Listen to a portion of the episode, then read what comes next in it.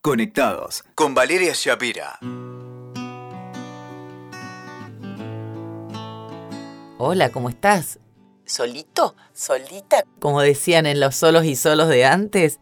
Puede ser porque tengas ganas de estar single, ¿por qué no? O quizás porque tu ex sigue merodeando por ahí en tu vida como un fantasma. También puede ocurrir que estés en una nueva relación sentimental, que tengan un proyecto en común y que algo esté acechando este vínculo. El fantasma de esa mujer o de ese hombre, ¿no? Por la razón que sea, la pareja anterior de alguno de los dos no deja de entrometerse. Esto también puede ocurrir. Y acá estamos sonados, porque cuando el ex de tu actual está ahí merodeando es una cagada, perdón que te lo diga así. Y si el ex no es tan ex, te invito a que escuches este podcast. Los hijos. Pensá en este escenario, ¿no? Hay chicos, los padres separados, una familia ensamblada, pero cuando interviene un ex utilizando a los niños, como se dice habitualmente, como botín de guerra, la relación actual se va a terminar desgastando. Porque nadie soporta que haya un tercero todo el tiempo tratando de meter cizaña, de meter base en la relación, ¿no? Entonces acá, si estás en pareja y tu ex sigue merodeando, te invito a que te sientes con la actual o con el actual y que tengan una conversación y que te decidas a poner límites, algo que nos cuesta tanto hacer. Pero bueno, las redes sociales también provocan muchos enredos. Cuando las personas se separan, es habitual que uno de los dos rehaga su vida sentimental más rápido que el otro, ¿no?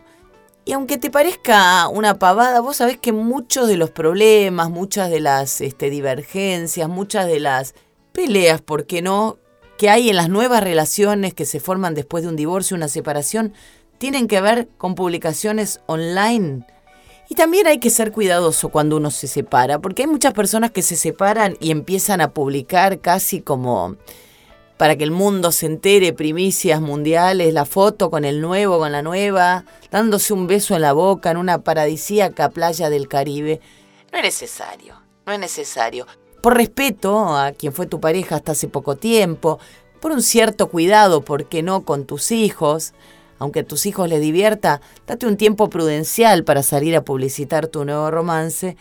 No hace falta gritar todos los cuatro vientos y compartir cada decisión con el mundo. Claro, cuando hay un ex y están los hijos de por medio, uno en general trata de, mantener una buena relación, sobre todo por los hijos, por no herir a aquella persona que fue parte importante de nuestras vidas y muchas veces para cuidar las formas también.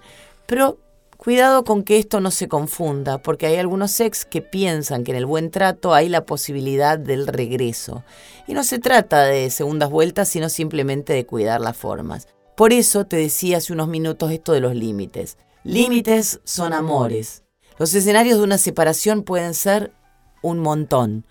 Buenos, malos, un, este, un buen consenso final o una guerra de los Roses. Pero lo importante es entender que si un vínculo sentimental se ha terminado, existen poderosas razones que han llevado a su final. Así que tenelo en cuenta, ponele límites al ex que anda merodeando ahí, sobrevolando la escena, y entendé que si fue un ex es por algo. Y acordate, y esto nunca está de más este, decirlo, que los de afuera son de palo, porque cuando nos separamos es muy habitual que haya algún familiar metido, amigos que no tienen nada mejor que hacer, que quieran mediar, comentar, participar.